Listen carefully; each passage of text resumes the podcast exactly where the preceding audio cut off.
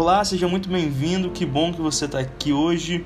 É, hoje a gente vai trocar uma ideia, conversar um pouco mais, ler, refletir sobre um texto que talvez seja um dos textos mais conhecidos de toda a história, de toda a Bíblia. É, como você pode ver pela capa, essa série trata sobre parábolas. Esse aqui é o volume 1. Então hoje nós vamos conversar sobre uma delas. E parábolas são nada mais nada menos que histórias. E Jesus gostava muito, tinha esse jeito particular de ensinar, ele gostava muito de ensinar por parábolas. Contou muitas histórias durante a sua estadia, durante sua vinda aqui ao nosso mundo. E, na minha opinião, inclusive, é o maior contador de história que já existiu na face da terra. E Jesus, como gostava de ensinar é, através de parábolas, Jesus deixou tanto para aquele povo uma lição quanto para nós hoje nos dias de hoje. Então vamos conversar um pouco mais sobre uma delas. Vamos fazer uma série, claro, sobre várias, mas hoje em especial nós vamos conversar sobre a parábola do filho pródigo. Você provavelmente já ouviu falar dessa parábola, já é, ouviu várias pregações sobre essa parábola, mas hoje eu quero trazer você para nós tentarmos achar sempre um, um olhar novo, olhar com um olhar diferente para o que a gente tem a aprender aqui. Bom, vamos lá então. A parábola do filho pródigo, como eu já falei, está é, tá localizada no Evangelho de Lucas, capítulo 15, do verso 11 ao verso 32. E essa parábola, é, aqui na minha Bíblia, inclusive eu estou lendo a versão NVI, se você quiser acompanhar, você pode acompanhar por, por essa versão. Essa parábola tem esse título que foi um título que não é original, foi um título que foi inserido depois e fala sobre a parábola do filho pródigo. O meu objetivo aqui hoje é desconstruir esse título e fazer que isso tenha sentido na sua mente e no seu coração, para que a gente enxergue que o foco da parábola, na verdade, o personagem principal não é o filho pródigo. Tampouco o filho mais velho foco, o personagem principal dessa parábola é o pai. Então vamos lá, Lucas 15, verso 11 a 32. Eu vou ler aqui, como já disse, na minha versão, que é a versão NVI. Você pode acompanhar da, da sua casa, de onde você estiver, ou pode apenas ouvir, mas eu peço que você preste muita atenção, esteja bem atento ao que vamos ler agora. Bom, a parábola do filho pródigo. Jesus continuou: Um homem tinha dois filhos. O mais novo disse ao seu pai: Pai, quero minha parte da herança. Não muito tempo depois, o filho mais novo reuniu tudo que tinha e foi para uma região distante. E lá desperdiçou os seus bens vivendo irresponsavelmente. Depois de ter gasto tudo, houve uma grande fome em toda aquela região e ele começou a passar necessidade. Por isso, foi empregar-se com um dos cidadãos daquela região, que o mandou para o seu campo a fim de cuidar de porcos. Ele desejava encher o estômago com as vagens de alfarrobeira que os porcos comiam, mas ninguém lhe dava nada. Caindo em si, ele disse: Quantos empregados do meu pai têm comida de sobra e eu aqui morrendo de fome? Eu me porei a caminho e voltarei para o meu pai. E lhe direi então: Pai, pequei contra o céu e contra ti. Não sou mais digno de ser chamado seu filho. Trata-me como dos seus empregados. A seguir, levantou-se e foi ter com seu pai. Estando ainda longe, seu pai o viu e o avistou, e cheio de compaixão, correu para o seu filho, o abraçou e o beijou. O filho lhe disse: Pai, pequei contra o céu e contra ti, não sou mais digno de ser chamado seu filho. Mas o pai logo disse aos seus servos: Depressa, tragam a melhor roupa e vistam nele, coloquem um anel em seu dedo e calçados em seus pés. Tragam um novilho gordo e matem-no. Vamos fazer uma festa e vamos nos alegrar, pois este meu filho estava morto e voltou à vida. Este meu filho estava perdido e foi achado e começaram então a festejar a sua volta. Enquanto isso, o filho mais velho estava no campo. Quando se aproximou da casa, ouviu a música e a dança. Então chamou logo um dos seus servos e perguntou: O que está acontecendo? Este logo lhe respondeu: Seu irmão voltou, e seu pai matou o novilho gordo, porque o recebeu de volta são e salvo. O filho mais velho encheu-se de ira e não quis entrar. Então seu pai saiu e insistiu com ele. Mas então ele respondeu ao seu pai: Olha, todos esses anos tenho trabalhado como um escravo ao teu serviço e nunca desobedeci às tuas ordens. Mas tu nunca me deste nem um cabrito para eu festejar com meus amigos. Mas quando volta para casa esse teu filho que esbanjou os teus bens com as prostitutas, matas um novilho gordo para ele. Disse o pai: Meu filho, você está sempre comigo e tudo que eu tenho é seu. Mas nós tínhamos que celebrar a volta deste seu irmão e alegrar-nos, porque ele estava morto e voltou à vida. Estava perdido e foi achado.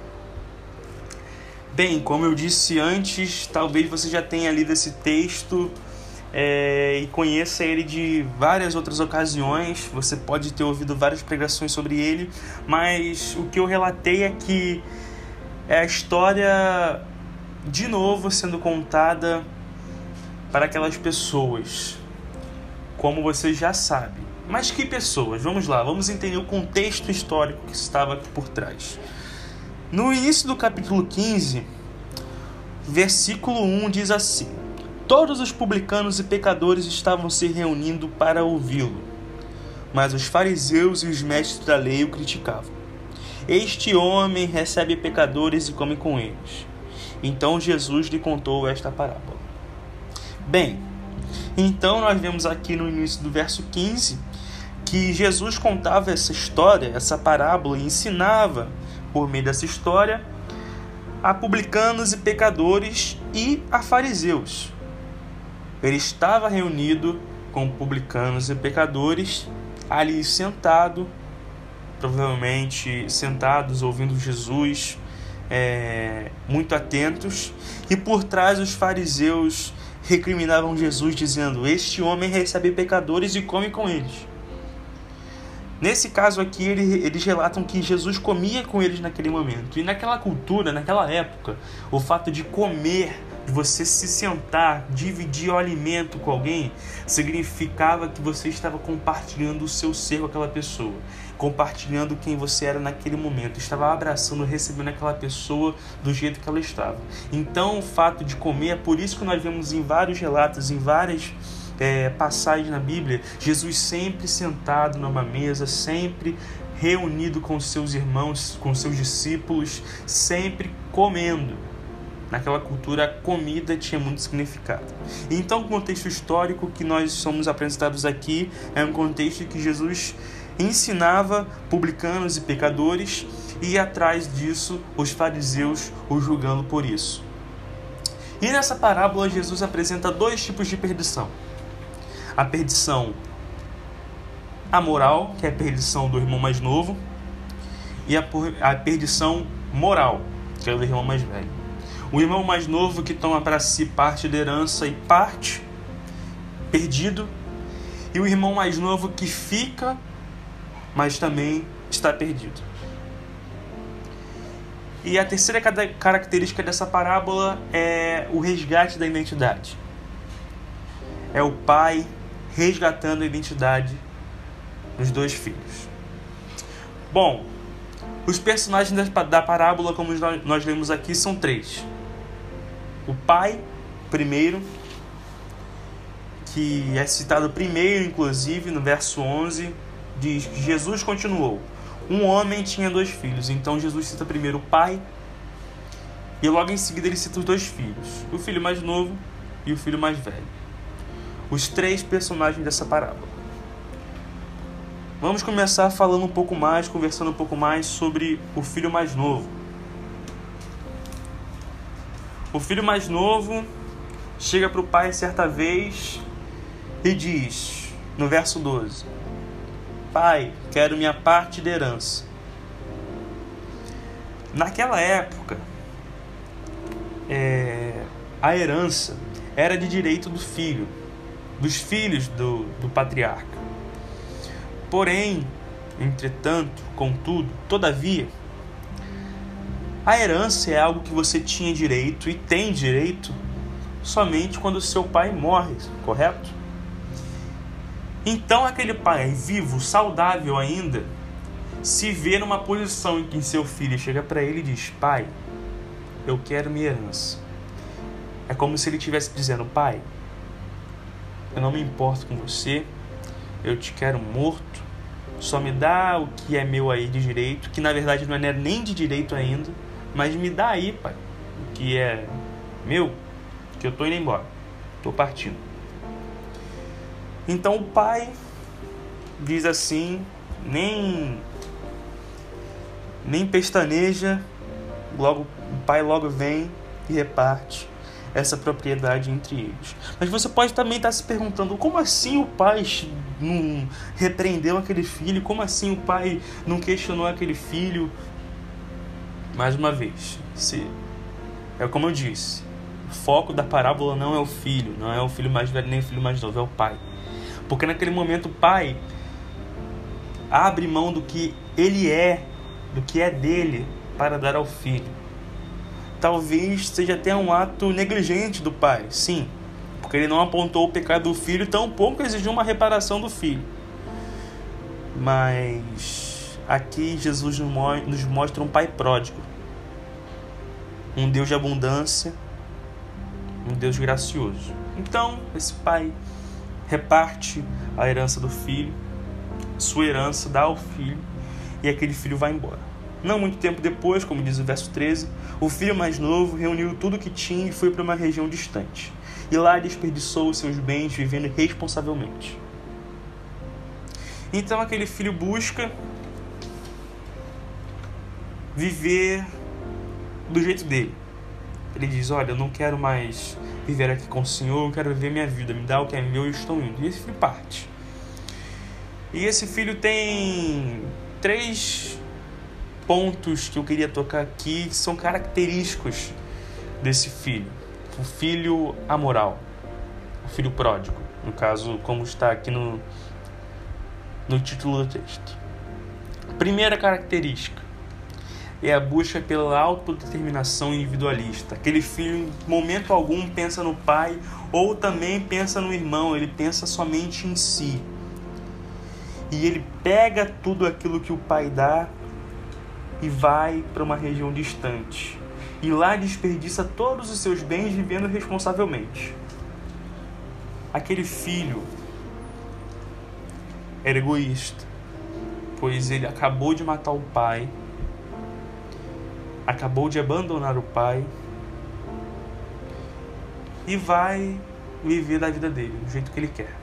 Se distancia. Pai, olha só, foi muito bom enquanto durou e dá um tapinha nas costas do pai e fala: Tchau, fica aí, eu tô indo. Vive da forma que ele quer porque ele se sente dono de si mesmo. Meu corpo, minhas regras, eu sou dono de mim mesmo. Então eu me basto. Aquele filho pensa assim naquele momento: eu me basto, eu sou suficiente para mim mesmo. Segunda característica desse filho moral é que ele busca o distanciamento do referencial paterno.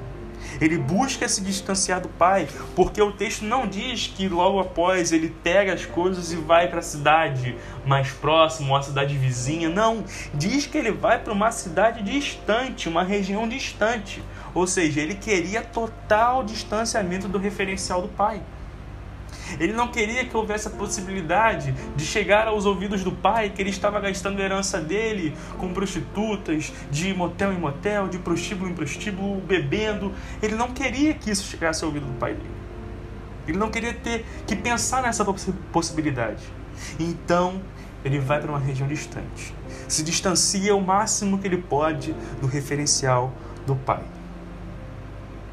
Terceira característica desse filho é a busca absoluta de sua satisfação.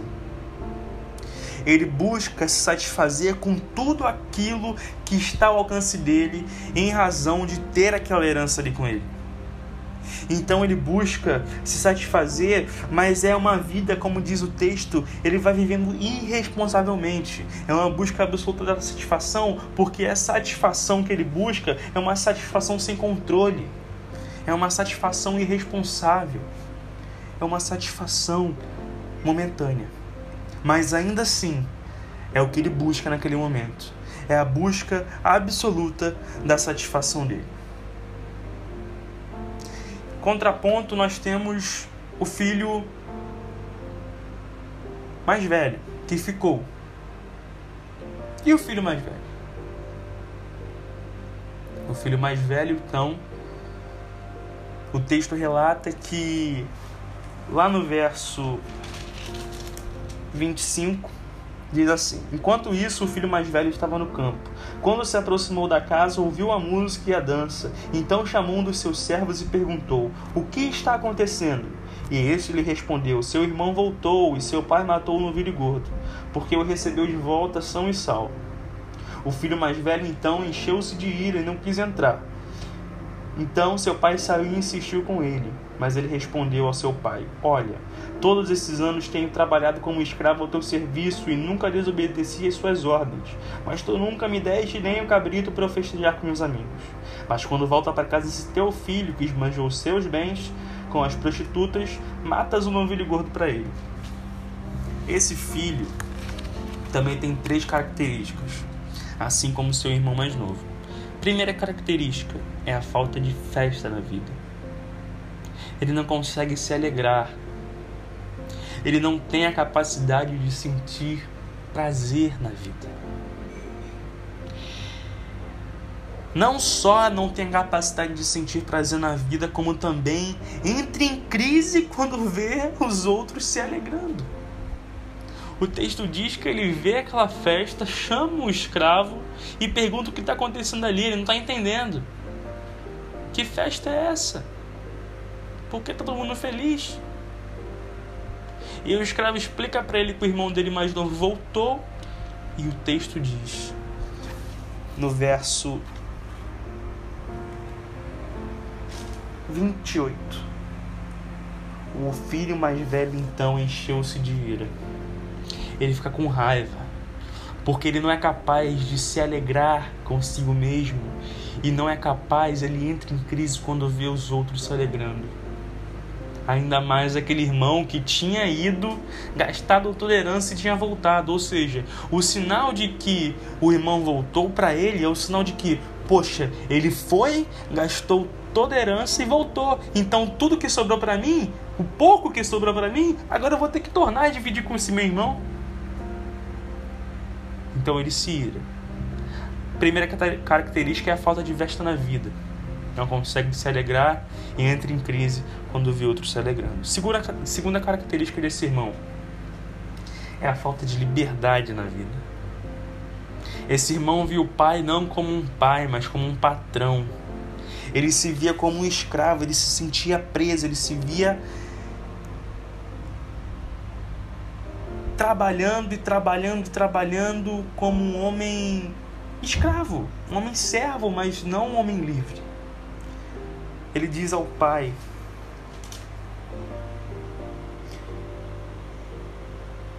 no verso 29.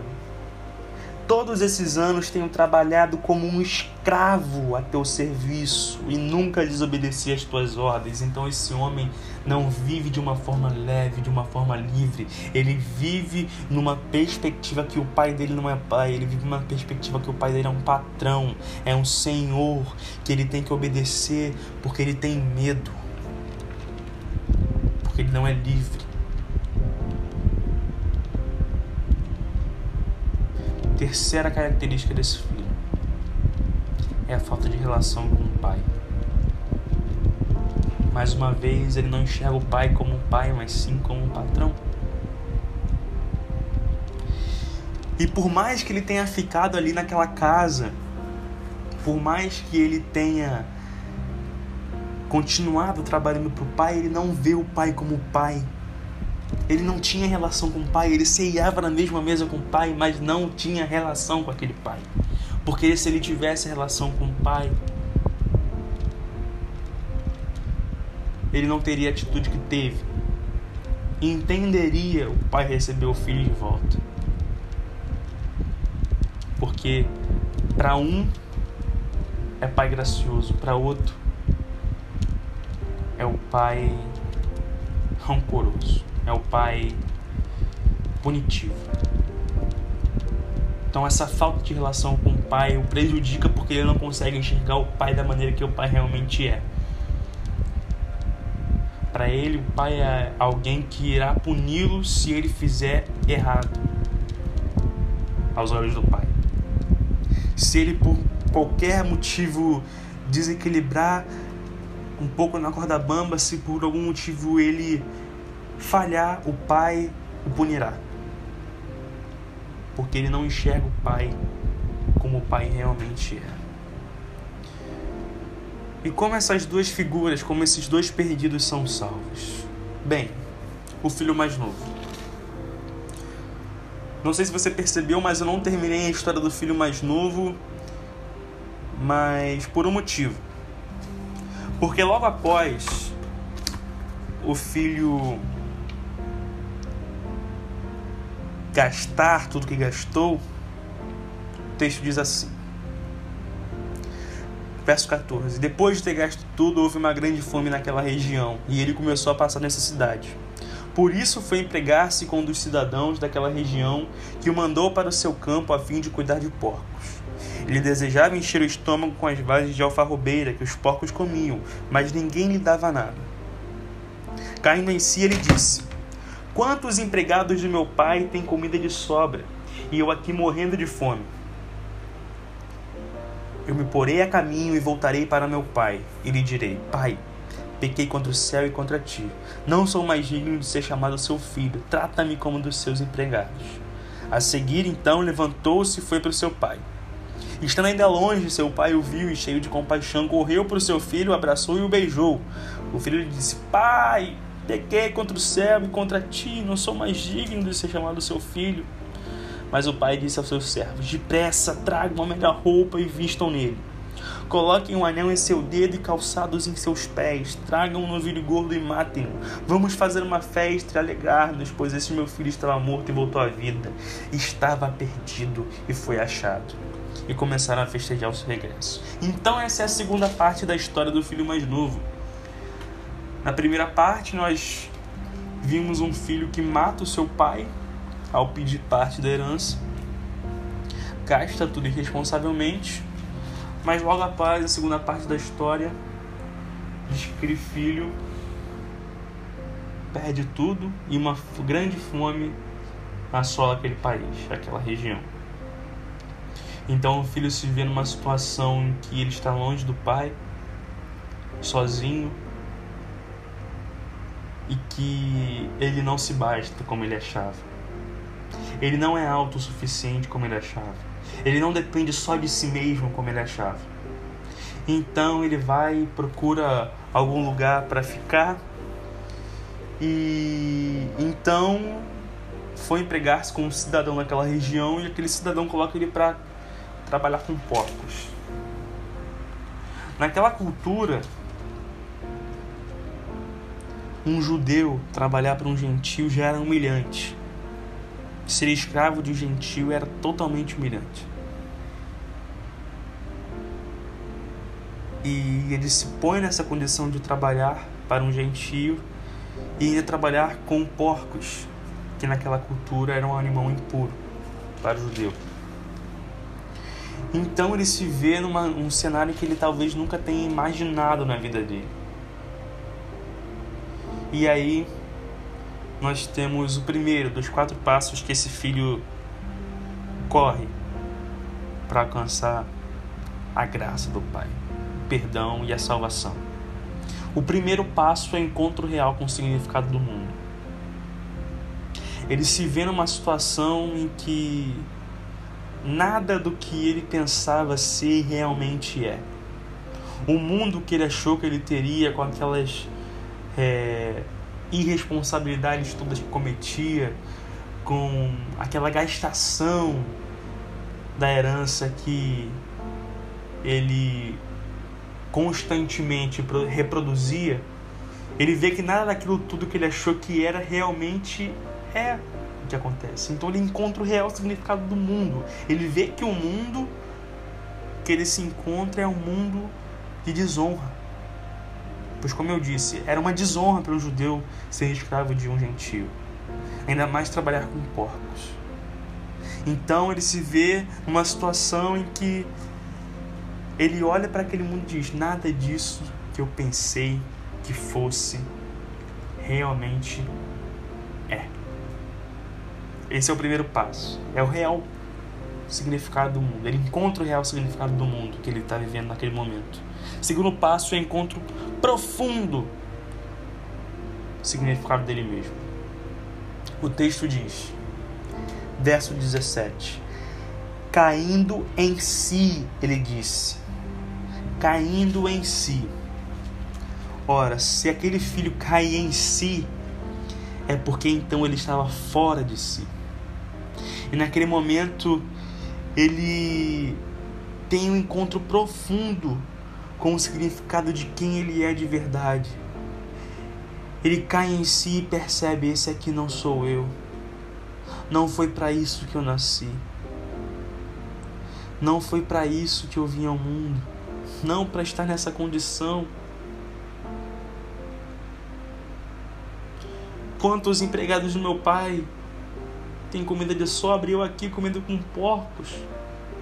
E as alfarrobas as alfarrobas eram umas sementes em que os porcos cavavam assim o chão para comer e aquilo não, não é capaz de alimentar um ser humano porque não tem nutrientes suficientes. Então ele se vê numa situação que está dividindo comida com, com os porcos em que eles têm que cavar o chão para achar comida e aquela comida ainda assim não, não satisfaz por completo porque não tem os nutrientes que ele precisa.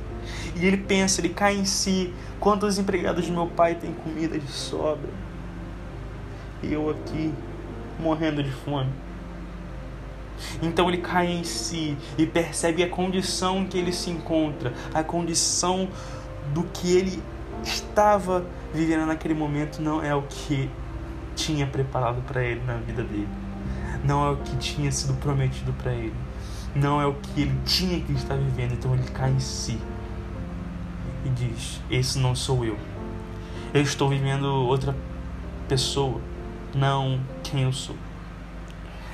Esse é o segundo passo, o um encontro com o profundo significado dele mesmo. Terceiro passo, ele toma a decisão de voltar ao Pai. O texto diz assim, verso 17: Caindo a si, ele disse: Quantos empregados de meu pai têm comida de sobra e eu aqui morrendo de fome? Eu me porei a caminho e voltarei para o meu pai e lhe direi: Pai, pequei contra os céus e contra ti. Não sou mais digno de ser chamado seu filho. Trata-me como dos teus empregados. A seguir, levantou-se e foi para o seu pai. Então, ele toma aquela decisão de voltar ao pai. Porém, naquela cultura, quando você prejudicava alguém, quando você errava com alguém, você tinha o dever moral de recompensar aquela pessoa. Então, no momento em que ele se cai em si, percebe a condição em que se encontra, ele arma um plano na cabeça dele, pensando: olha, então eu vou voltar pro meu pai. E tudo que eu gastei aqui, eu vou poder devolver eu vou pedir pro meu pai só para ser um empregado dele, porque assim eu vou poder trabalhar e recompensar o meu pai por tudo que eu gastei. Eu vou recompensar o meu pai pelo meu erro. Porque na mente dele, na mente do judeu naquela, naquela época, a mente cultural era de que se você errou com alguém, se você prejudicou alguém, você tinha um dever moral de recompensar aquela pessoa. Então, na mesma hora, ele arma um plano na cabeça dele e diz: Vou voltar pro meu pai, vou trabalhar pro meu pai. É isso. E ele toma a decisão de voltar ao Pai. Esse é o terceiro passo. O quarto passo, ele recebe a graça do Pai. O texto diz assim, verso 20: A seguir levantou-se e foi para o seu pai. Estando ainda longe, seu pai o viu e, cheio de compaixão, correu para o seu filho, o abraçou e beijou. O filho disse: Pai, pequei contra o céu e contra ti, não sou mais digno de ser chamado seu filho. Mas o pai disse aos seus servos: Depressa, tragam a melhor roupa e vistam nele. Coloquem um anel em seu dedo e calçados em seus pés. Tragam um novilho gordo e matem-no. Vamos fazer uma festa e alegrar-nos, pois este meu filho estava morto e voltou à vida. Estava perdido e foi achado. E começaram a festejar o seu regresso. Então, nesse último passo, ele recebe a graça maravilhosa do Pai. O texto diz que assim que ele vai, levanta para o seu pai, logo após o pai o avista de longe. Eu fico imaginando essa cena. O pai na janela, cabelos brancos, barba branca, avistando a paisagem que se encontrava na sua propriedade e vê o filho de longe. Na mesma hora ele não pensa, ah, vou pegar um meio de transporte, vou até o meu filho, vou pedir que um escravo busque meu filho, porque eu quero conversar com ele aqui no privado. Não. Na mesma hora ele fala o texto que aquele pai ouviu e, cheio de compaixão, correu para o seu filho. Naquela época, era uma vergonha para um patriarca se pôr a correr. Quem corriam eram mulheres e crianças, um patriarca nunca corria. Era motivo de vergonha que ele levantasse suas vestes, mostrasse suas pernas e corresse, porque não era a imagem que um patriarca deveria passar, mas aquele pai não está nem aí para isso. Ele não está nem aí para os costumes culturais, ele está somente focado no filho que voltou. E ele se põe a correr ao filho, e aquele filho, o texto diz que ele abraça e beija o filho.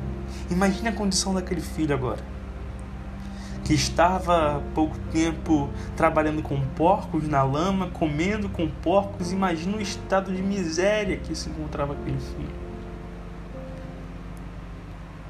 O pai não diz: Filho, vem cá, empregado, busca meu filho lá traz aquele para tomar um banho. Depois que ele tomar um banho, a gente conversa. Não, o pai não quer saber, o pai não quer depois, o pai quer o filho agora. O pai olha aquele filho e diz: Filho, bom que você voltou. Abraça e beija o filho. E naquele momento, aquele filho, ele recebe a graça do Pai. A graça abundante. A graça que restaura. A graça doce e maravilhosa de Deus. E aquele pai resgata a identidade daquele filho. Ele diz: depressa, Tragam a melhor roupa e vistam nele.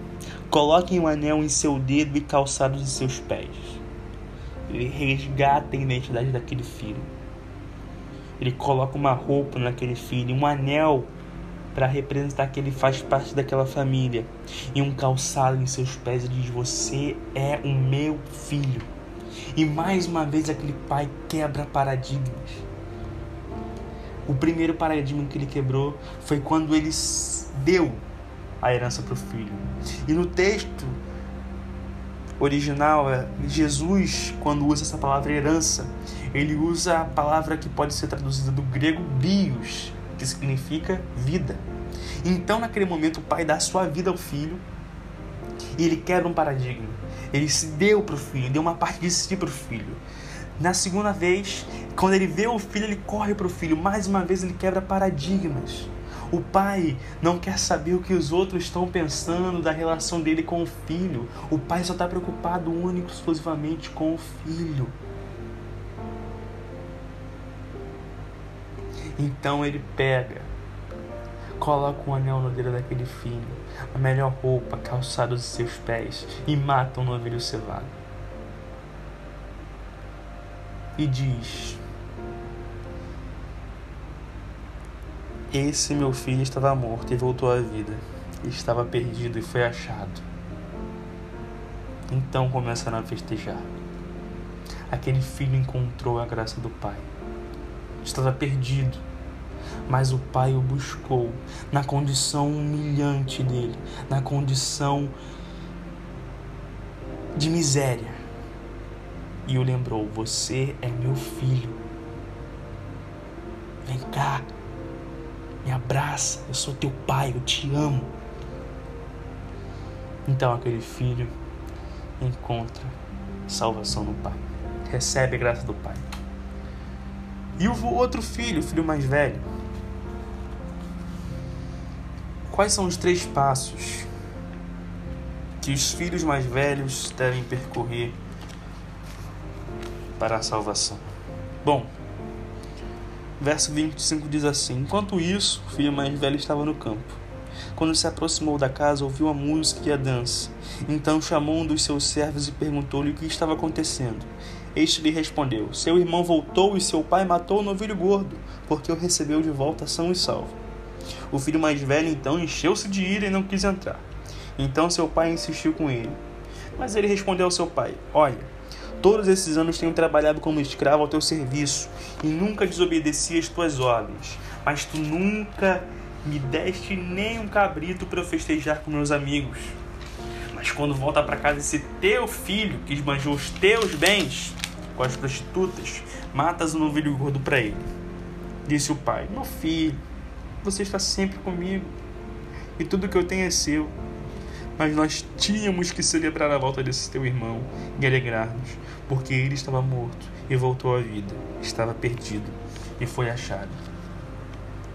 Quais são os três passos para que esse filho mais velho encontre a salvação? Primeiro, pela descoberta do irmão. Ele diz assim para o pai, verso 29.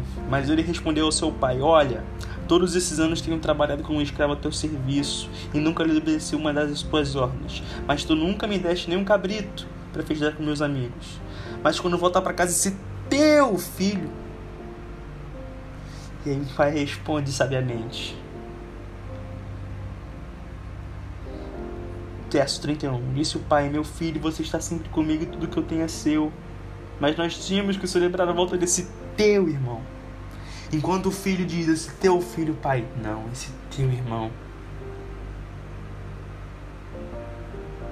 Não é assim. É teu irmão também. Não é meu filho. É meu filho e teu irmão. Esse filho mais velho mostra sinais da sua perdição. Ele, ao contrário do irmão mais novo, não estava perdido fora da casa do pai, mas sim dentro da casa do pai. E talvez nós possamos fazer uma analogia aqui com a igreja. Porque, de fato, temos muitos filhos mais novos fora da igreja que estão perdidos e necessitam encontrar a graça do Pai e ter o resgate de sua identidade. Mas também temos irmãos mais velhos que estão dentro da casa do Pai e ainda assim não reconhecem o Pai como Pai e não reconhecem o irmão como seu irmão. Quais são os sinais da perdição desse irmão mais velho. Primeiro, ele não usa títulos para se referir ao pai. O momento todo na história nós vemos que o pai se dirige ao filho como filho e o filho se dirige ao pai como pai. Mas nesse momento em que o filho se enche de ira, o filho mais velho diz: Olha, é como se nos dias de hoje ele tava, a gente virasse para o nosso pai e dissesse: Ô meu irmão, escuta aqui o que eu tô te falando o xará, o mané. Então esse filho não usa títulos para se referir ao pai e ofende o pai mais uma vez. E mais uma vez o pai se mantém ali, sendo humilhado, dessa vez pelo filho mais velho. E o filho mais velho ainda cobra o pai, dizendo: Eu me escravizei eu trabalho tanto tempo aqui como um escravo. Nunca desobedeci uma das suas ordens. Então, para aquele filho,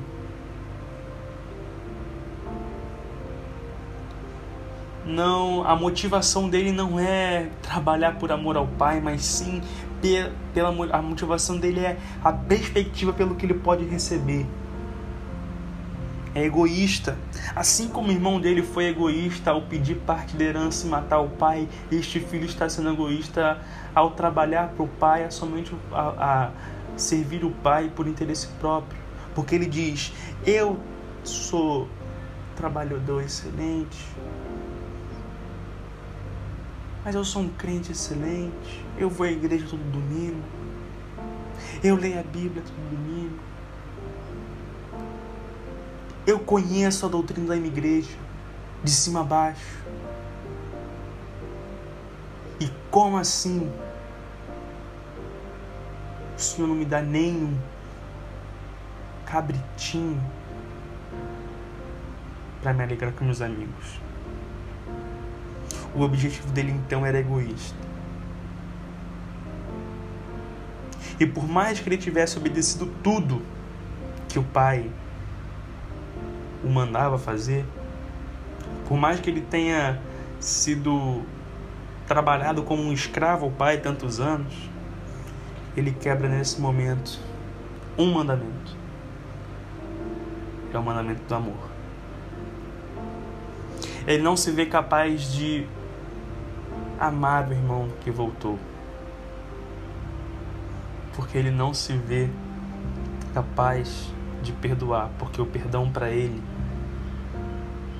não é algo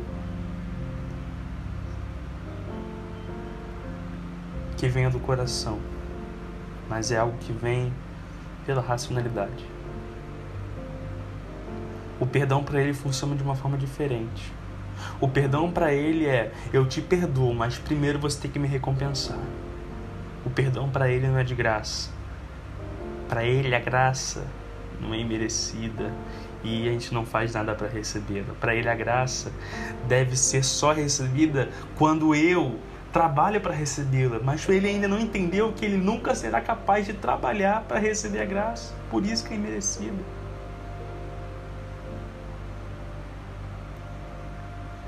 Então, o primeiro passo para esse irmão alcançar a salvação é a descoberta do irmão. Segundo é a descoberta do pai.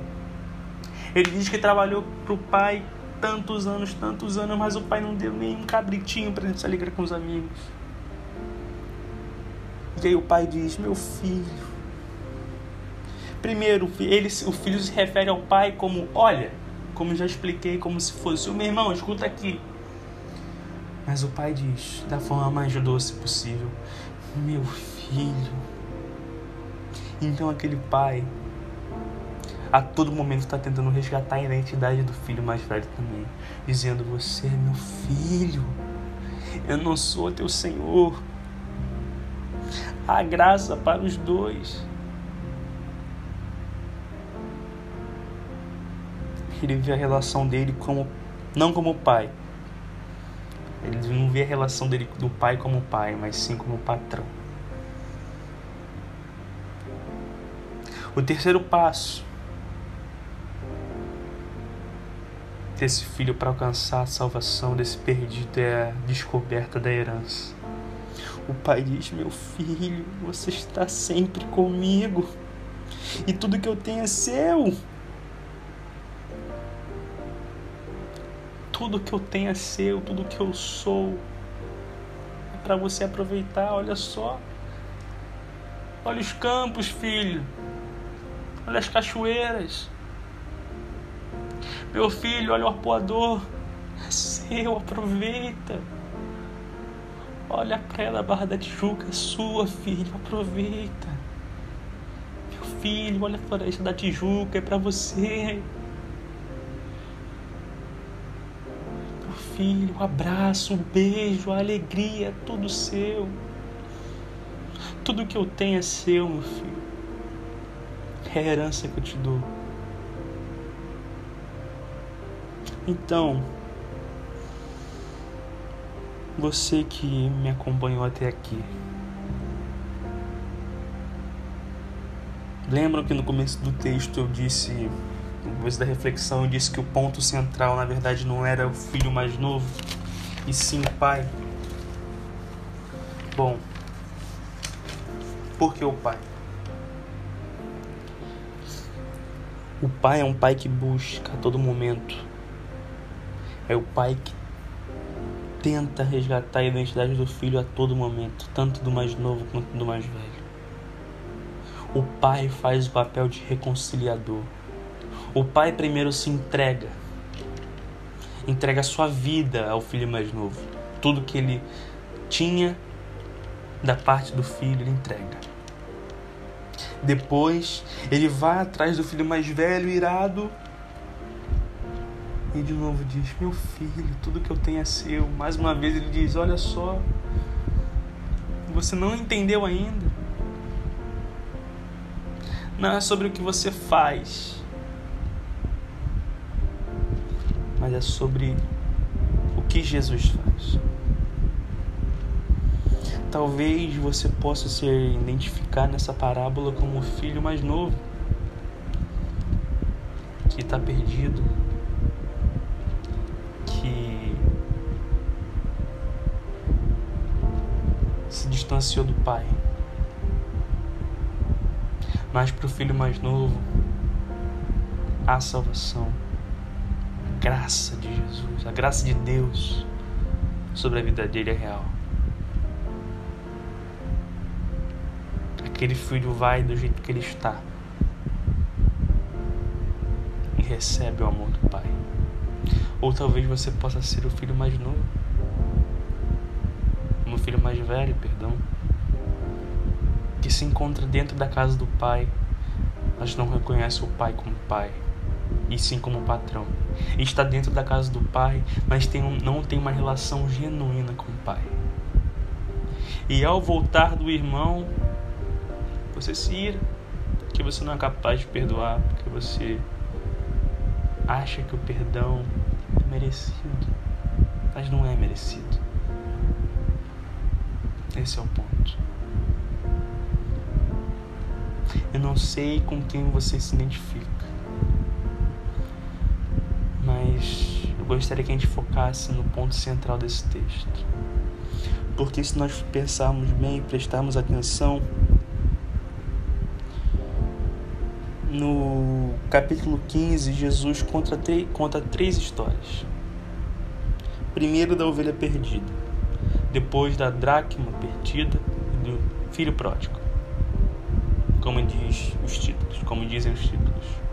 A ovelha perdida por algum motivo no caminho pode ser aquele que se desviou. Alguma coisa aconteceu e ele perdeu o, rumo que ele seguia. Mas o pastor vai lá e resgata segunda parábola é da dracma perdida que dentro de casa se perde, mas de novo é encontrada. E quando é encontrada há uma festa por causa disso.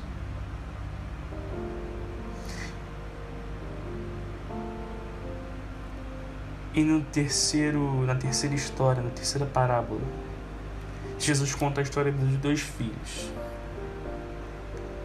O primeiro que se distancia do pai, mas quando volta o pai vai lá e o busca.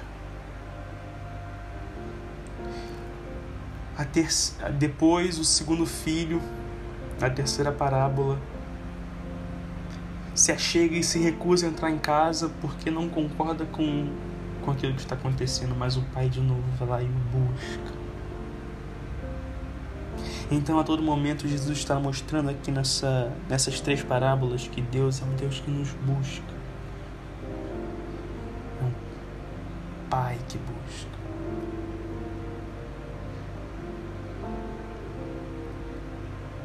Sei mais uma vez com quem você se identificou. Você pode ter se identificado, identificado algumas partes com o filho mais novo, com umas partes com o filho mais velho, mas a mensagem central e é importante que nós entendamos isso. É que Deus é um Deus que busca os seus. É o Deus que é capaz de deixar 99 para buscar um. É o Deus capaz de receber o filho que quis que ele fosse morto